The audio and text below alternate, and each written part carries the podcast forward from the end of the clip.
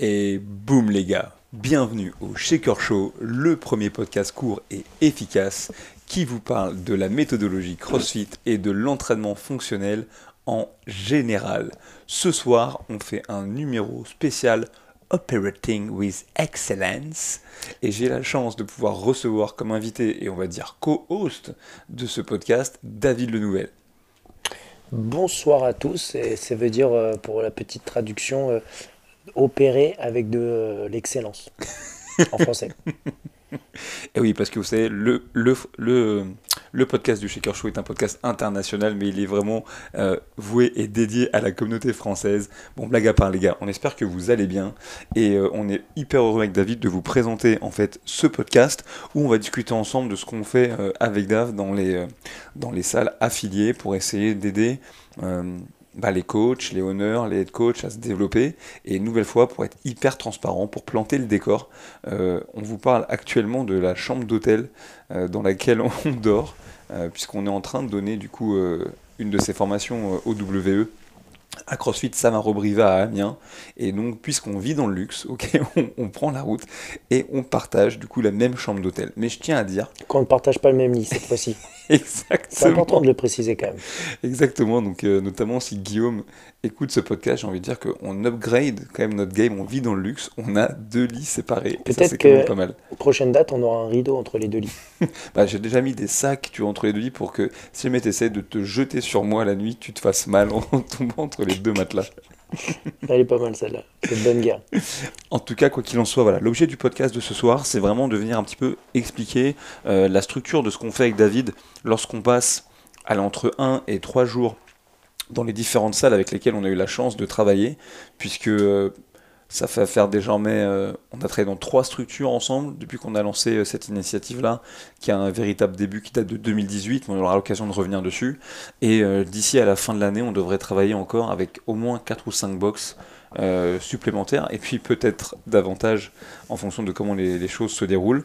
Et, et, donc on voulait partager ça avec les gens qui nous écoutent, ce soit aussi bien des pratiquants, mais aussi en toute transparence, peut-être davantage des coachs et des head coachs. Pour revenir déjà un petit peu sur la genèse euh, d'OWE, euh, c'est véritablement une initiative qui a été lancée à la base. Euh, il faut quand même rendre à César ce qui est à César par Daniel. Et à l'époque, donc Daniel Chaffet, qui est aujourd'hui le directeur international de CrossFit, et qui est à la base une initiative qu'il avait lancée en Angleterre, lui qui est anglo-saxon, pour filer un petit peu un coup de main au honneur. Tu te rappelles la fois où il avait fait une intervention en Angleterre et qui s'est rendu compte qu'il y avait quand même pas mal de teneurs de boxe qui se versaient pas de salaire? Ouais, je crois que c'était CrossFit Bath, il me semble, c'est Oli.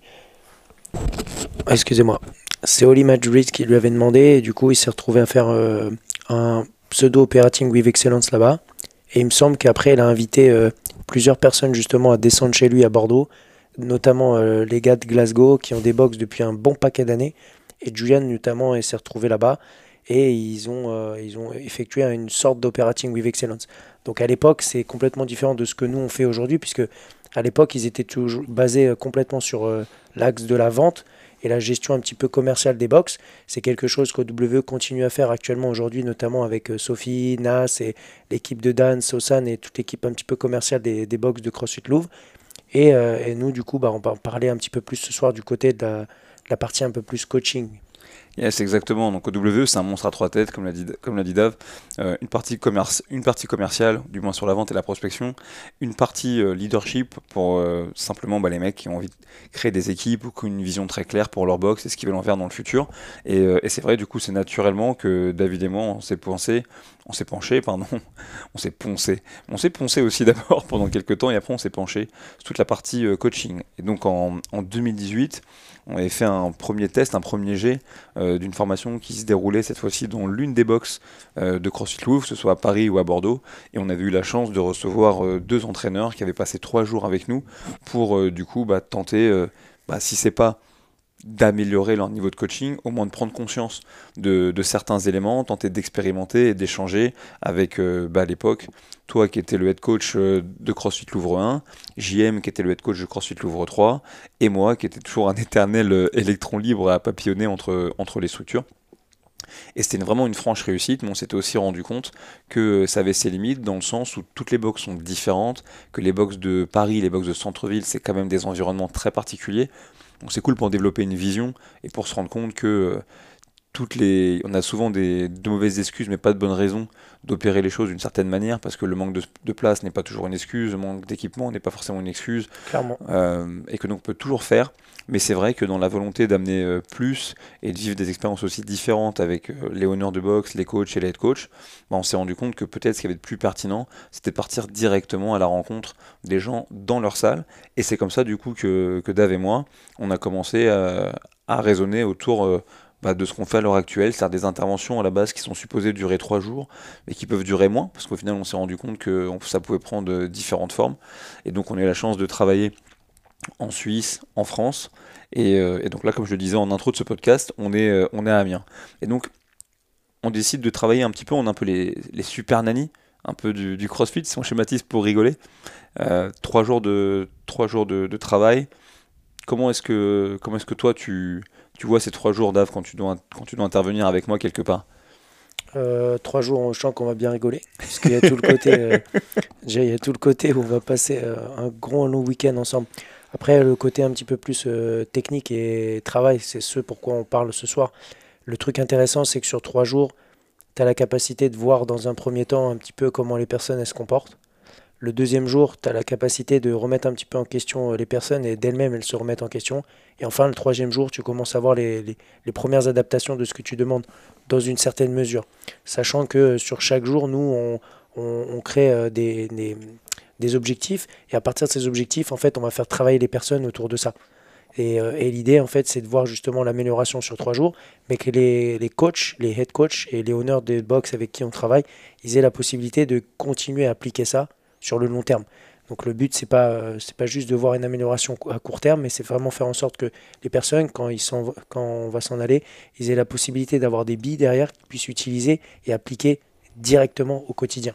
C'est ça un petit peu l'objectif euh, de, de, cette formation notamment, et moi je le vois vraiment comme quelque chose d'un développement où l'idée c'est un petit peu comme un travail qu'on aurait fait en tant que head coach avec ses coachs, mais sur quelque chose où on est en formation continue sur trois jours, et les personnes elles peuvent l'appliquer notamment après. Et je trouve ça quand même rigolo parce que, mine de rien, on est parti à la rencontre dans déjà de, trois équipes, ok, dans les différentes boxes où on a, on a été, avec franchement des structures hyper différentes. On a fait des boxes, on va dire, euh, véritablement à taille humaine, petites, plutôt en centre-ville, mhm. dans les petites communes. Euh, on a intervenu euh, dernièrement à Genève dans une structure qui est super, dans une ville déjà plus importante, avec une superficie plus importante. Aujourd'hui, on est à Amiens, on est un petit peu entre les deux, mais on est donc pour la première fois dans une structure qui a une histoire, parce qu'on aura l'occasion, peut-être je souhaite, de parler avec Pierre et avec Tim, mais leur box, l'ouverture date, je ne vais pas dire de bêtises, mais... C'est 2014, la création de l'association. Et 2017, ils ont ouvert en physique euh, la salle, si je te dis pas de bêtises. Donc tu vois, c'est quand même un des lieux qui ont des histoires, euh, plus, de, plus de 5 ans, à la différence un petit peu, entre guillemets, des autres structures on a pu aller, non pas qu'elles n'ont pas d'histoire, parce que toutes les structures ont une histoire, mais du moins un, peu plus jeune. On se rend compte aussi, c'est pour le coup, en termes d'équipe, c'est des équipes toujours à taille humaine, à peu près composées du même nombre de personnes, toujours entre 4 et 6. Mais moi, ce que je trouve intéressant avant d'aborder le côté euh, technique tu vois, de ce qu'on peut faire et des profils de gens qu'on a rencontrés. Je me rends compte aussi, quand même, c'est trois, trois salles où tu as, euh, entre guillemets, des, dirigeants, des gens qui ont une vision assez forte. Et, euh, très souvent, c'est fou parce que c'est eux qui ont la générosité de mettre en place quelque chose pour permettre à leur équipe de, grandir. Et pour le coup, que ce soit. Euh, que ce soit José avec qui moi j'ai pu, j'ai pu travailler, que ce soit Michel, que ce soit Guillaume ou que ce soit Pierre et Tim, c'est des caractères complètement différents. Mais euh, chacun, chacun à leur niveau, ils ont cette même envie, tu vois, de faire grandir les mecs avec qui ils bossent, de leur permettre d'un petit peu de, s'épanouir et de, prospérer et de s'améliorer. Et ça, c'est assez ouf. Donc là, dans un podcast, c'est où tu rebondis normalement. ouais, complètement. Mais je m'attendais pas à ta chute comme ça.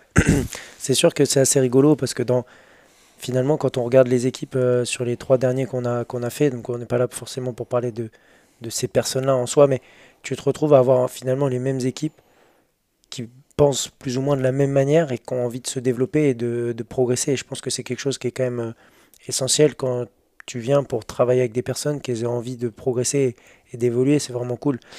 La chose qui, est, vraiment euh, intéressante dans cet aspect-là, c'est que chaque partie et chaque membre de l'équipe, finalement, a un niveau qui est complètement différent. Donc tu vas avoir euh, la personne qui va être plutôt orientée comme head coach.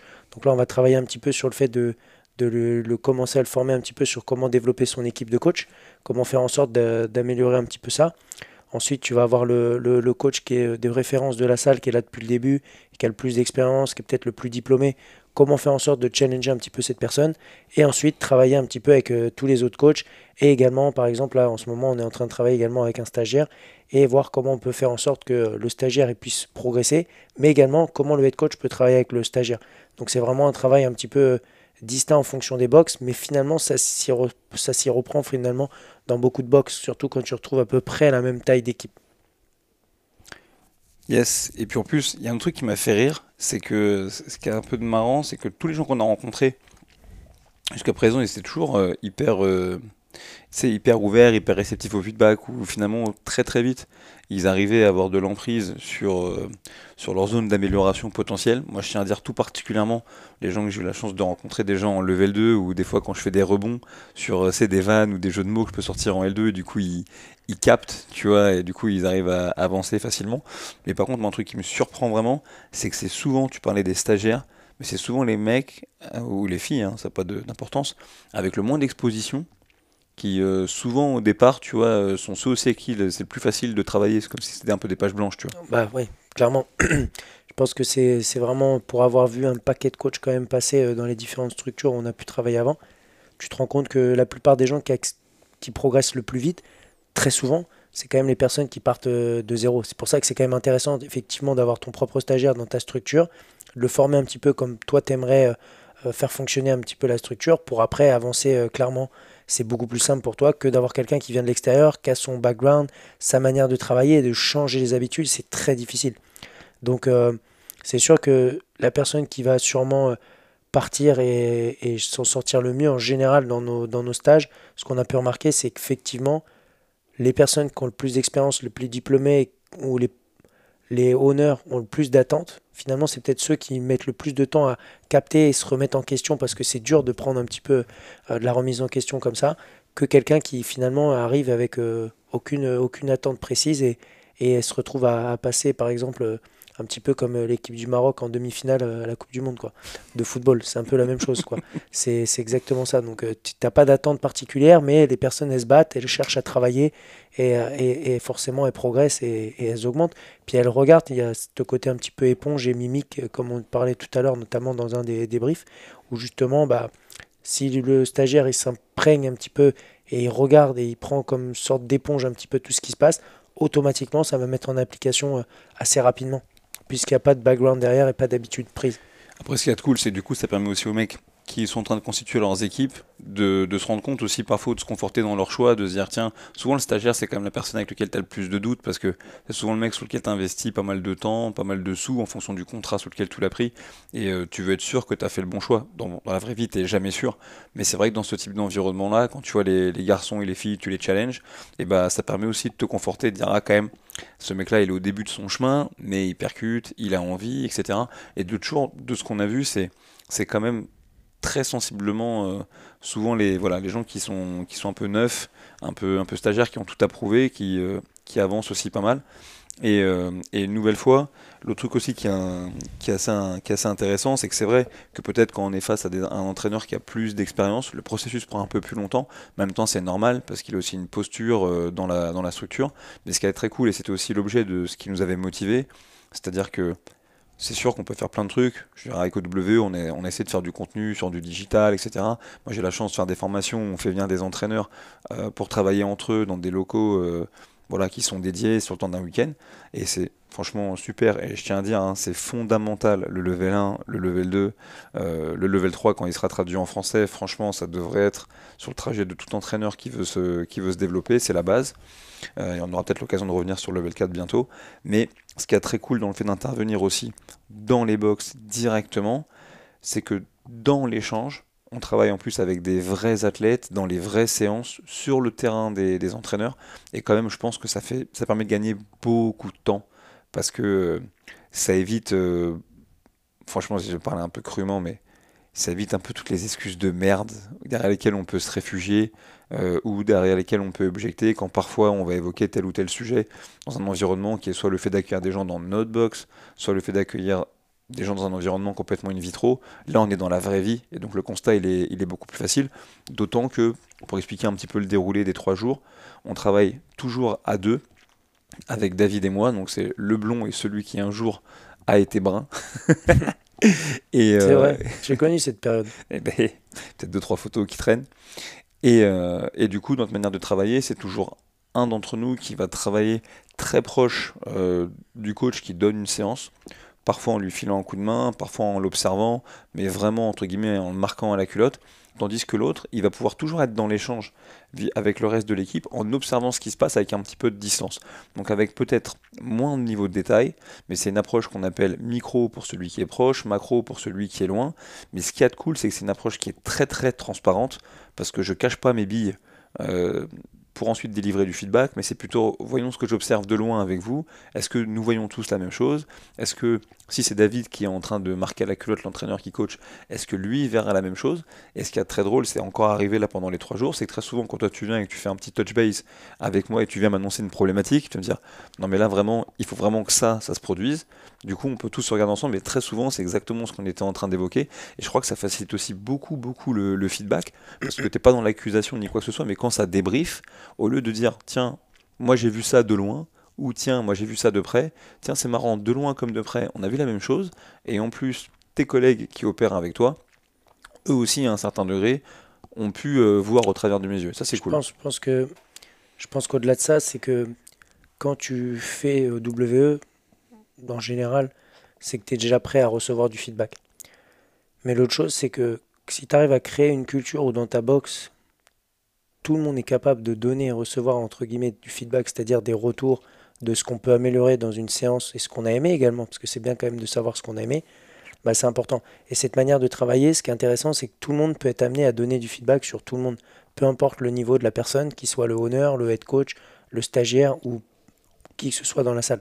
Donc ça permet justement de travailler. Je pense que nous, par rapport à notre position à ce moment-là, à l'instant T de, de, la formation, automatiquement ça donne un, un, cachet sur le fait que si le stagiaire il voit la même chose que toi, bah, ça va lui donner de la confiance et ça va donner de la confiance aussi à la personne qui reçoit le feedback. Et finalement, tout le monde va s'aligner sur ce que bah, pourrait être une séance vraiment intéressante et, pourrait améliorer les choses.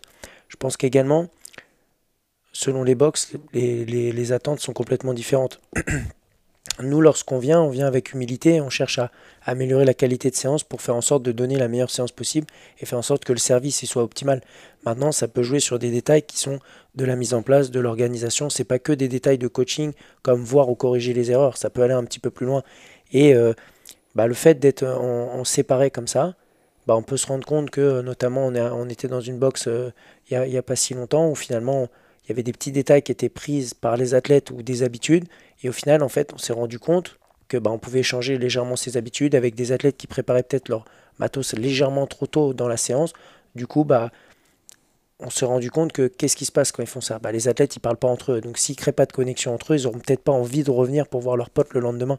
Donc, bah, changer ces petites habitudes-là, bah, en, le démontrant par A plus B plus C avec toutes les personnes qui sont à côté, ça permet justement de, créer euh, quelque chose où le feedback peut être mis en application directement.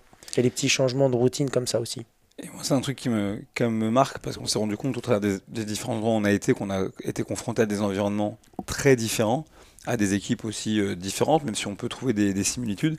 il y a quand même un truc que j'ai détecté à partir de déjà des quelques jours qu'on a passé ici, mais euh, j'ai fait le lien avec le reste, c'est que très souvent, c'est pas l'habitude, tu sais, qui, qui est prise, mais c'est le fait que parfois il y ait des habitudes qui soient prises ou des process qui soient mis en place. Et quand tu creuses le pourquoi du comment, en fait, il n'y a pas de pourquoi. On te dit, bah non, en fait, euh, c'est pas, c'est pas vraiment un process, c'est une habitude qu'on a prise et qui est restée. Donc là, on a parlé aujourd'hui un petit peu du, matériel, mais rappelle-toi, euh, dans, l'une des premières structures on a fait au WE, il y avait une absence de briefing, tu te rappelles de ça? Donc les mecs commençaient, ils commençaient par l'échauffement. Et c'est une fois que l'échauffement était terminé que du coup euh, on commençait à discuter un petit peu de la séance. Et quand on creusait un petit peu sur le pourquoi, en fait en bétonné, il n'y avait, avait pas vraiment de, raison. Donc ça aussi c'est cool parce que sans, comme, comme tu as dit, j'aime bien cette expression, on vient avec beaucoup d'humilité et c'est surtout pour parler un petit peu du, du service. Mais déjà, le fait d'avoir l'opportunité de poser la question pourquoi, et dans un des boulots que j'ai fait, je travaillais avec une nana qui me disait de cette façon, il y, y, a la règle des, trois pourquoi. Et en fait, t'as pas la réponse à ta question tant que t'as pas demandé pourquoi à trois répétitions. Donc, pourquoi le matériel est-il mis en avant comme ça? Ah, Ok, mais pourquoi? Et pourquoi? Et c'est là souvent qu'à force de creuser, tu, tu, vas trouver. Et donc ça, je trouve c'est cool parce que ça permet de faire la différence entre une habitude, qu'elle soit bonne ou qu'elle soit mauvaise, et on va se rendre compte que souvent, à défaut d'être mauvaise, elle n'est pas optimale, et un process qui est sciemment pensé pour améliorer la, qualité de séance. Ça, c'est un truc qui est assez drôle. Et puis parfois, c'est cocasse parce que une fois qu'on avance dans la formation, ce qui est très drôle, c'est que très rapidement, les mecs qui sont en formation avec nous, que ce soit les honneurs, les coachs, etc., ils peuvent vite porter un regard amusé sur un comportement qu'ils avaient encore 48 heures plus tôt, en disant bah, c'était naze en fait, un peu, pourquoi je faisais ça? Et, euh, et, ça, c'est rigolo. Et je pense aussi que un autre truc qui est assez, euh, qui est assez déterminant, c'est que, alors même que on a quand même nous écrit du matériel de formation euh, de base pour parce qu'on a identifié ce qu'on pensait et ce qu'on pense toujours être souvent les choses les plus importantes à changer pour impacter dans un temps qui est très court finalement euh, le boulot des, professionnels dans les différentes boxes, quand même on se rend compte que chaque box a quand même ses problématiques et quand je pense entre guillemets au script initial qu'on a et comment est-ce qu'on doit le, dérouler au, gré des, au gré des stages, c'est aussi intéressant de se dire en fait il n'y a quand même pas une seule formation qui se ressemble par rapport au contenu qu'on délivre. Bah, ça c'est sûr. Nous, on a, on a des grandes lignes, je sais pas si on, si on peut en parler un petit peu, mais le, premier jour, on va, beaucoup travailler un petit peu sur euh, finalement l'organisation d'une séance de base. On se base sur les choses euh, classiques de, qui viennent de CrossFit, qui sont le, lesson planning, donc la préparation d'une séance. Et à partir de là, on, peut travailler là-dessus. Le deuxième jour, on va plutôt être dans euh, tout ce qui va être un petit peu la gestion de groupe, et l'organisation au travers d'un Everyday, qui est un cours classique et traditionnel du CrossFit. Et enfin, le troisième jour, on va travailler beaucoup sur le, les progressions et les, règles de priorité par rapport au scaling et, et, tout ça. Mais finalement, tu te rends compte que chaque formation, bah, tu vas être en, en lien en direct avec les personnes. C'est pas comme une formation où toi, par exemple, quand tu vas donner le level 2 ou le level 1, où tu es timé, tu es scripté, parce que tu as 20 bonhommes devant toi et tu dois donner des choses très précises à ces 20 bonhommes. Là, tu es face à 5 personnes, 6 peut-être, et tu dois en fait prendre ces personnes-là et faire finalement du coaching quelque part individualisé, tout en gardant un petit peu ce côté euh, très général. Et là aussi où tu vas avoir des grosses différences, c'est que tu vas avoir toutes les discussions qui vont être euh, de manière très informelle, où toutes ces discussions-là, au final, bah, ça aide vachement les personnes justement à s'améliorer. Donc oui, on a au départ des grandes lignes, mais finalement, ces grandes lignes, tu sors de ces grandes lignes pour adapter un petit peu, comme on a fait finalement euh, aujourd'hui, où finalement on a repris un petit peu certaines choses du day 1 et on est rentré un petit peu plus en détail dedans pour justement améliorer encore euh, la manière dont les, certaines séances pouvaient être données. je vois toujours le, le, jeu du triage, de se dire qu'en fait, souvent, faire moins, c'est souvent faire plus, parce qu'on va transmettre mieux le message. Et puis en plus, il ne faut pas oublier que dans toutes les structures qu'on va, c'est aussi des structures qui opèrent. Donc il y a un autre point qui est important, c'est qu'ils ont, ils ont besoin de, de continuer à faire euh, fonctionner la boxe. Donc c'est-à-dire ces trois jours de formation, mais ces trois jours aussi où les adhérents ils doivent continuer à passer des bons moments, où euh, potentiellement il faut continuer à cultiver la communauté. Donc on a de la chance, je pense, qu'on arrive relativement bien à faire ça parce que voilà, tout le monde se, prête au jeu et quelque part ça crée de l'animation dans la boxe, mais ils ont toujours les professionnels chez qui on travaille, ils ont toujours des contrats à faire signer, il y a toujours ces impératifs-là. Et, euh, et ça, c'est cool. Et je t'avoue, en plus, pour être avec toi, pour travailler avec toi et du coup être dans ceux qui donnent euh, les formations. Là, ce soir, on fait un podcast, il est 1h du matin, mais en fait, de toute manière, si on faisait pas un podcast, on serait en train de débriefer de la journée pour essayer de savoir comment est-ce qu'on va orienter le lendemain. Et c'est quand même hyper stimulant parce qu'il faut essayer de trouver voilà, pour chaque personne ce qui va convenir dans les, dans les coachs, c'est de comprendre quel est le truc qui véritablement va être euh, déterminant parce que euh, on sait on va aller plus loin que le sommet de l'iceberg pendant le temps de ces trois jours. Euh, et, on a la chance de travailler avec des équipes, franchement, qui arrivent en même temps que nous à l'ouverture de la boxe, que ce soit à 6h du mat quand on était, euh, on était à Morges, ou que ce soit aujourd'hui 9h, mais quoi qu'il en soit pour finir à 21h ou 22h. Mais aussi, on vit des vrais trucs, dans le sens, euh, des entraînements, des conversations, des fois très boulot, des fois qui sont un petit peu en dehors, mais au moins on apprend vraiment à connaître les gens. Euh, des fois on a la chance de, manger des doubles burgers un petit peu, un petit peu le soir. Et, euh, c'est aussi ça qui, crée le, qui crée la connexion et l'aspect, particulier qui fait que ça va au-delà même d'une, formation stricte. Et aussi l'autre point, je trouve que on s'est on l'a pas fait systématiquement, ou on l'a fait de manière différente parfois, mais quand même, je crois aussi que le fait qu'on soit amené aussi à coacher euh, sans que ce soit euh, scripté ou une volonté de notre part, ça nous permet aussi de déjà d'une toujours de nous mettre en danger quelque part parce que tu vas coacher dans une structure que tu connais pas avec des gens que tu connais pas, mais du coup à démontrer un certain nombre de choses. Et par exemple, si je pense à la séance qu'on a qu'on a donnée aujourd'hui, on rigolait avec David parce qu'on se disait bon bah si on devait s'évaluer sur 20, on se donnerait 12 tu vois, sur, la, sur la séance qu'on a, qu'on a effectuée. Et néanmoins, et néanmoins, je reste intimement persuadé que dans cette journée qui était une journée lourde, en ce qui concerne le fait de passer le message qu'on avait envie de passer, c'est-à-dire comment faire pour que les gens passent une bonne séance, comment faire pour qu'ils atteignent le stimulus recherché et qu'ils prennent du plaisir entre guillemets à lever des charges lourdes et à se rendre compte à quel point c'est important dans la séance et en même temps comment est-ce qu'on peut être amené parfois à prioriser entre guillemets l'entraînement pour des gestions de timeline ou parce que le public qu'on a finalement euh, une fois qu'il est sorti du lourd il a eu, il a eu sa dose je pense que c'est un super bon, euh, un super bon exemple. Peut-être un meilleur exemple que si on avait vraiment réussi à être de vraies machines, tu sais, à respecter le truc. Alors que ça, c'est une expression moi qui à laquelle je tiens beaucoup, qui est de dire que c'est super important d'avoir des, des process ou peut-être des machines à suivre des règles.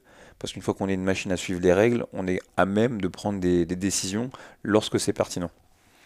Mmh. Non, c'est sûr. Et euh, je pense que de, de démontrer, de, de de montrer en exemple, de se mettre dans une situation peut-être d'inconfort pour nous, en, quelque sorte, parce qu'on est dans une situation où on ne connaît pas les personnes. Donc euh, on va se retrouver vraiment euh, dans une, en boîte classique, on va dire. Mais de faire en sorte de démontrer les choses, ça permet justement de, de montrer, par exemple, notamment tu parlais tout de suite du EVD, mais le EVD, qu'est-ce qu'on attend? C'est qu'il y a une énergie dans la séance. Et je pense que en montrant par soi-même l'énergie, la position qu'on veut avoir, comment on va corriger, à quel endroit on va se placer, quel système on va avoir pour euh, coacher une personne, puis une deuxième, puis une troisième, il n'y a rien de mieux que de démontrer directement les choses. Donc euh, sur les différentes formations qu'on a faites, on ne s'est pas retrouvé à chaque fois à coacher les séances, mais il y a quand même euh, plusieurs où on s'est retrouvé à coacher les séances, et notamment sur le jour 2, le jour du évidé, qui est un jour qui est vraiment si particulier dans beaucoup de salles, qui est un peu parfois évité, et qui est tellement important que justement de montrer l'exemple d'une vraie séance évidée comme on l'attend, c'est quelque chose qui est important. Si on se réfère aux, formations de base qui nous ont tous élevés, qui sont le level 1 et le level 2, je veux dire, le level 2, la base, c'est le vider le, premier jour et le deuxième jour, le, cours un petit peu avec un mouvement technique. Et finalement, tu te bases là-dessus parce que tu vois les, traîneurs coacher la séance, donc euh, ça te donne un petit peu une sorte d'inspiration pour te dire, ok, ah c'est comme ça qu'on aimerait avoir une séance parfaite. Euh, dans le milieu du CrossFit, même si chaque salle est complètement différente, même si chaque structure est, est, propre à chacun et, le, le, public qu'on en face est différent, mais l'idée de base, ça reste la même chose.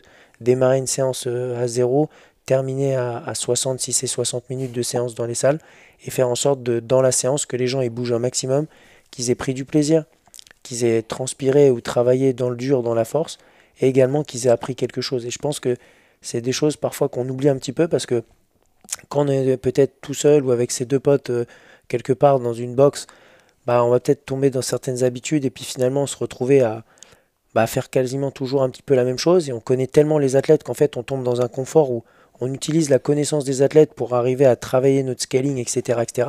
Mais finalement, on sort des règles de base. Mais les règles de base, elles sont pas là parce que ça fait plaisir à Ellie ou Dave ou quelqu'un d'autre.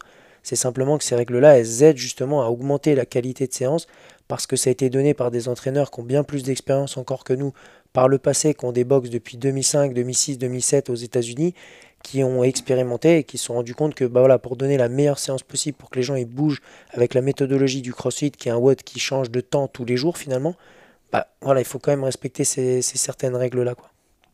en tout cas, ça marche bien. Et puis en plus, pour le cas très précis d'aujourd'hui, ce que j'ai trouvé cool, c'est que dans les débriefs, en plus de filer toi un point technique à chacun des athlètes, et pour la petite histoire, on a quand même quoi 25%, 30% de nos athlètes aujourd'hui qui ont fait un PR sur une, sur une journée longue, un truc Oui. dans ce goût-là? Oui, bah ça c'est grâce, c'est pas grâce à nous.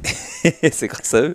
C'est Et grâce à, au cycle aussi. ouais, c'est grâce à ce que ils ont construit avant avec tous les athlètes et le coaching. Mais ce qui avait de cool, c'est que tu vois, vu qu'ils étaient tous bien dans le rouge, c'est que ça a pu permettre aussi de faire passer un message sur la journée de récupération, par exemple. Tu vois, de dire, ok, bah, vous avez vu, vous avez fait une journée lourde, bah, c'est hyper important. C'est aussi ce qu'il y a d'important, la récupération, les gars. Il vous faut les deux. Et c'est parfois des messages qui sont durs à faire passer. euh, et donc, il faut en profiter quand on a, a l'opportunité. Euh, L'autre truc que je me dis quand même, en termes de, points communs sur tous les endroits où on a été, c'est que c'est un truc. Moi, pour moi, c'est un truc de fou parce que les gens, enfin, tous les coachs, du moins ceux qui sont vraiment dans le cursus CrossFit, sont exposés à ça. Mais tu vois, on, on s'en rend compte euh, à chaque fois, il y a quand même un gros dénominateur commun sur lesquels la plupart des entraîneurs ils ont besoin de bosser. C'est quand même le fait de faire un plan de cours écrit. C'est quelque chose, je pense que. Ah, Tu voulais continuer, vas-y, pardon. Non, je vais pas forcément continuer, mais c'est pour je jette la pierre à personne. Mais en tout cas, un truc qui est hyper important si vous écoutez euh, le podcast et que vous-même peut-être vous êtes coach, un truc hyper important, c'est que c'est pas parce que vous recevez, par exemple, une programmation, qu'elle soit faite par votre head coach ou qu'elle soit faite par une source externe, que ça veut dire que cette matière que vous recevez vous dispense de faire un plan de cours. Parce qu'en vérité, même si c'est votre head coach qui le fait, il y a tellement d'informations, un plan de cours, on peut tellement créer de tiroirs pour venir un petit peu euh, anticiper, euh, comprendre la manière dont on va dérouler la séance et se rendre véritablement la vie plus facile, c'est ça le truc le plus important, que à 1000%, être un entraîneur, ça devrait être ok, coacher une séance, mais c'est vraiment planifier sa séance en amont, la préparer d'un point de vue logistique, et quand c'est l'heure, la donner. Voilà, planifier, préparer, exécuter, c'est une expression que j'ai réutilisée euh, plusieurs fois euh, dans le podcast, mais c'est ça le taf pour poursuivre la mission qui est d'inspirer, de divertir et d'éduquer. Bon, et, euh, et on s'en rend compte parce que peut-être le quotidien, etc., bah souvent le, plan de cours il passe à l'as, alors même que les gens fondamentalement parlant, quand on, tout de suite quand on en parle, ils savent qu'il faut le faire, et, et vraiment je tiens à passer ce message, si vous faites pas ça, ça va être très très compliqué pour vous de devenir un, un excellent professionnel. Non, mais c'est sûr. Je pense qu'au-delà de ça, tu as tout à fait raison. Tu veux donner la meilleure séance possible, automatiquement, le plan de cours est important. Mais maintenant, on peut aller un petit peu plus loin, dans le sens où tu veux coacher combien de temps? Est-ce que tu as envie de coacher un an, deux ans, trois ans? Tu as envie d'être un entraîneur qui tient dans la durée? Si tu veux être un entraîneur qui tient dans la durée, tu es obligé de préparer tes séances. Pourquoi? Parce que quand tu vas amener la séance, si tu as coaché le deadlift le lundi, que le mardi de la semaine suivante, tu recoaches le deadlift, si tu n'as pas préparé ton lesson plan, tu vas pas arriver avec des billes et des manières d'enseigner le deadlift d'une manière complètement différente de la semaine d'avant et d'amener le petit tips en plus qui va faire que les gens vont progresser. Ça, c'est une des premières choses. Mais l'autre chose, c'est que dans ton lesson plan, tu peux anticiper tout l'ensemble de ta séance. Donc déjà, tu arrives avec ta séance, tu as minimisé tous les risques, donc ça on le sait, il n'y a pas besoin trop de revenir dessus, mais c'est surtout que tu vas pouvoir anticiper tes correctings, tu vas pouvoir anticiper ce que tu vas dire, et comment tu vas corriger les gens, où est-ce que tu vas placer les gens. Et en fait, toute cette petite énergie que tu gagnes, par exemple, si tu corriges en donnant euh, trois fois l'information pour, euh, alors que tu aurais pu donner ça sur deux mots, bah imagine si tu coaches euh, un certain nombre d'heures et que tu multiplies ce nombre d'heures par trois. C'est comme si finalement tu coachais presque trois fois plus de séances dans la semaine, donc tu te crames beaucoup plus vite. Et l'idée, c'est pas de coacher un an et ensuite au bout d'un an de se dire ok bon bah j'arrête, en fait je sais pas fait pour moi. Je pense que si tu aimes vraiment le coaching et que beaucoup de gens au départ euh, ont envie de faire coach parce que ils aiment euh, voir les gens progresser, ils ont envie de, donner la meilleure séance possible pour que les gens ils passent un bon moment, etc. etc.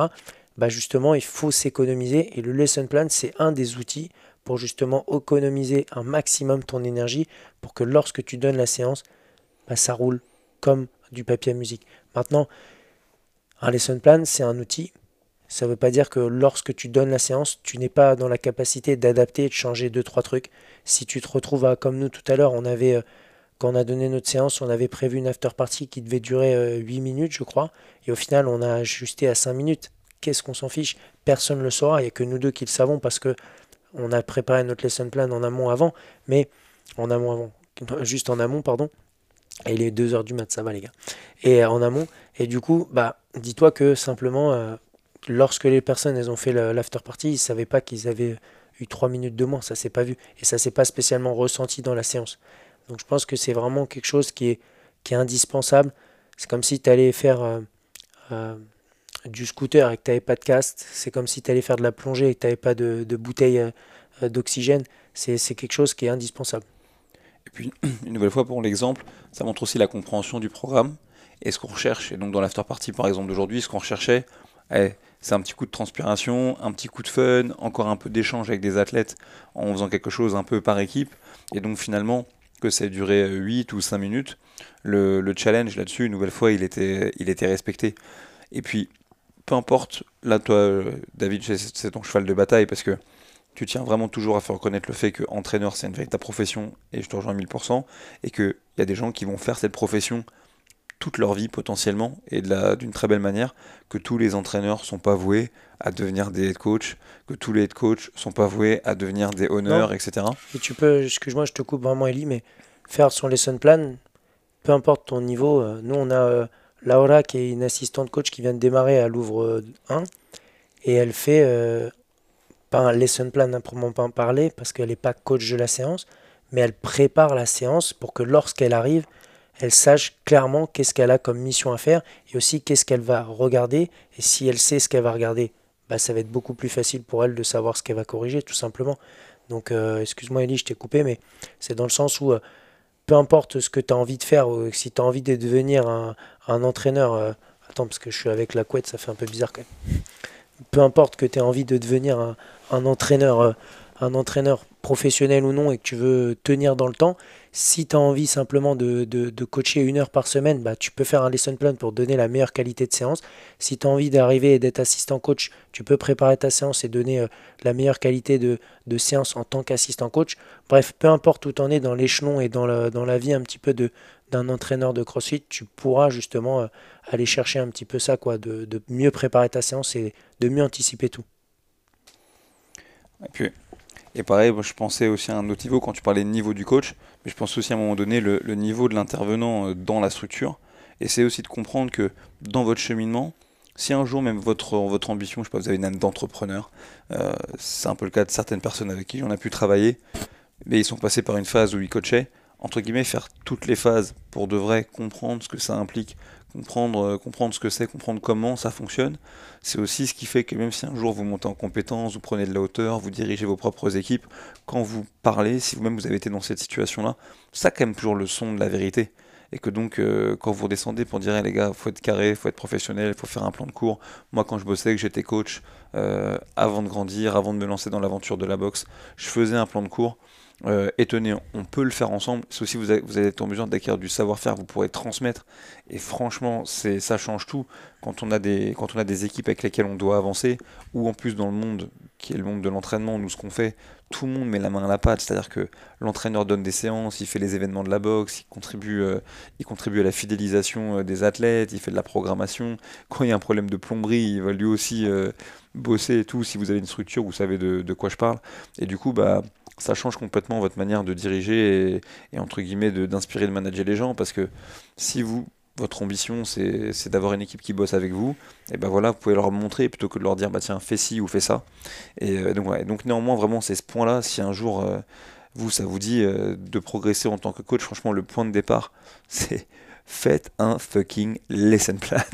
Mais comment on fait un lesson plan? Ah bah c'est simple, tu vas sur crossfit.com et il y a la formation Lesson Plan, elle doit coûter 60 dollars je pense. Elle est en anglais et franchement elle est super. Elle te donne déjà des bases sur euh, comment structurer une séance d'une heure, comment adapter, prioriser, etc. Et je veux dire, c'est pas, pas compliqué, ça s'adapte euh, que tu aies une personne en face de toi en PT, que tu aies deux personnes en cours, que tu aies 20 personnes dans ta séance, ça adapte tout. Et, les grandes lignes en, deux mots, hein, sans rentrer trop dans les détails, pour optimiser ton lesson plan, la première chose, c'est comprendre le stimuli de l'entraînement ou les stimuli, de bien comprendre qu'est-ce que tu cherches à travailler aujourd'hui. À partir de là, préparer ton, les choses que tu vas enseigner par rapport à ce que tu as vu les semaines précédentes, donc en préparant ton spécifique warm-up. Une fois que tu as préparé ça, anticipe et regarde le temps qui te reste pour justement préparer le general warm-up. Et à partir de là, poser ça sur ton time stand, comme tu dis, euh, Ellie. Et donc en gros, euh, placer les, minutes par rapport à ça sur la timeline et après, tu peux finaliser ton lesson plan en, euh, en écrivant en fait tout ce que tu vas faire à quel moment et qu'est-ce que tu vas dire surtout, qu'est-ce que tu vas regarder et comment éventuellement tu vas le corriger sur les parties un peu plus techniques. Quoi. Yes.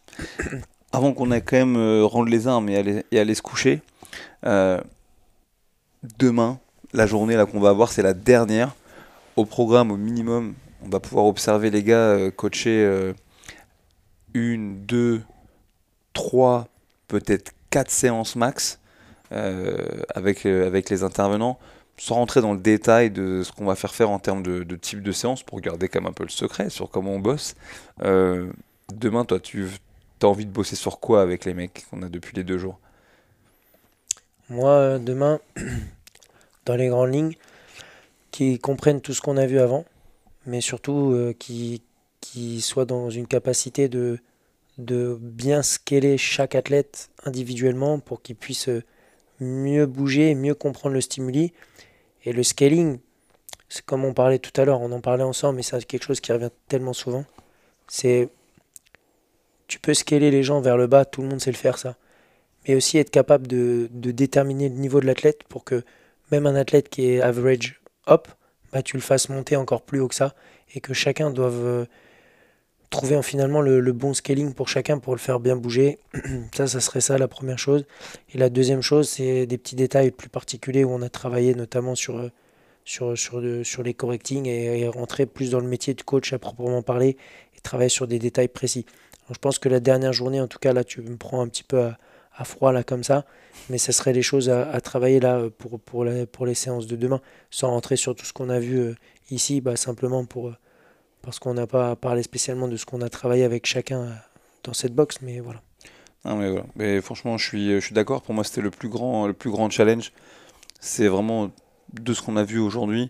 C'est vraiment développer la capacité, comme tu l'as dit, à adapter en fonction du niveau de chacun, mais vraiment sur l'intégralité du, du spectre. C'est-à-dire la personne qui a des grandes difficultés dans sa mécanique, euh, la personne qui veut aller plus loin. Parce que souvent, c'est une mauvaise compréhension. On croit toujours que scaler, c'est rendre l'entraînement plus facile.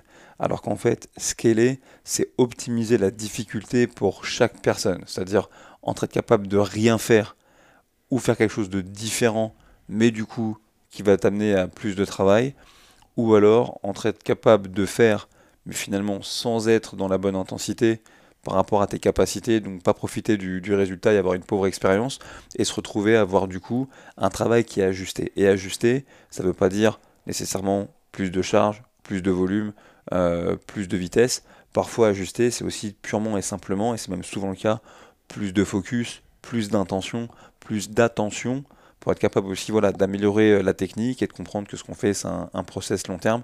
Et vraiment, demain, bah, franchement, j'ai le même objectif. Et, euh, et autant j'aurais été hyper content de travailler sur l'enseignement, les progressions, etc. Autant, bah, comme avec le L1, on, applique, on appliquera sans doute le triage. Et c'est sûr que ce que j'espère, c'est qu'ils vont retirer ça. Parce que, retenez ça si vous êtes entraîneur, on peut débattre mille ans de tous les thèmes qui, vont faire de vous un coach efficace, mais in fine, les gens viennent pour s'entraîner. Ouais, c'est mon mot, in fine, ratio mordicus.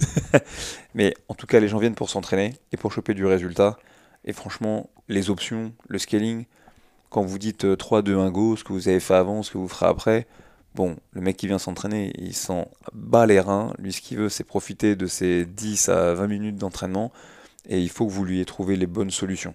Et c'est quand même dans le temps de travail avec intensité, quand la personne a été mise en sécurité, qu'on lui a enseigné les mécaniques, c'est là qu'il faut récupérer le truc. Et c'est vraiment toujours hyper dommage lorsqu'on voit quelqu'un qui est impliqué, qui a envie de progresser, et que malheureusement on l'a pas adapté correctement. Donc si vous voulez un jour être capable de déterminer si vous estimez être un, un entraîneur qui se pose les bonnes questions, bah dites-vous presque, de manière caricaturale, sur une classe de 10, pour prendre cet euh, exemple-là, si un jour vous retrouvez à avoir 10 scénarios différents, mais des gens qui terminent avec un entraînement dans la même durée, non pas que ce soit véritablement déterminant, mais c'est déterminant quand on programme pour une communauté, parce qu'on veut être sûr que les membres de la communauté vont faire des efforts différents, ce qui est l'un des paramètres de la variance.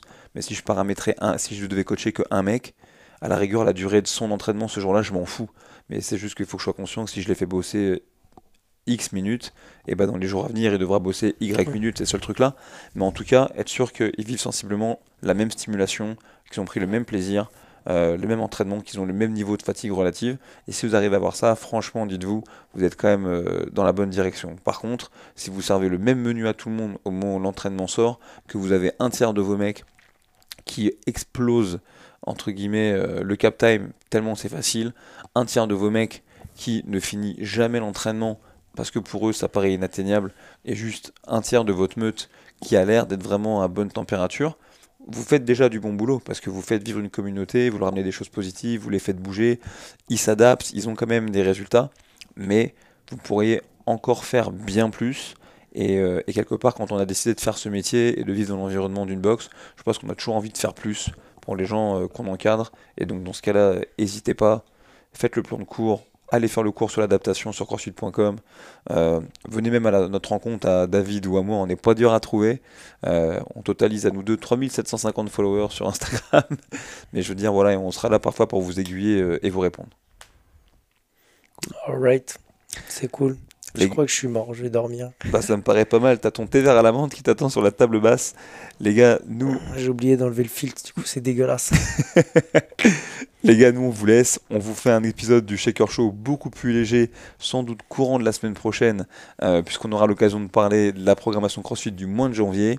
D'ici là, si vous êtes un pratiquant entraînez-vous bien, envoyez la sauce. Si vous êtes un entraîneur, entraînez-vous bien, faites un lesson plan, envoyez la sauce. Et si vous êtes un honneur ou un directeur d'équipe, faites un lesson plan. et euh, n'hésitez pas, on vous passe vous voir quand vous voulez. À tout bientôt. Ciao. Ciao, merci Eli.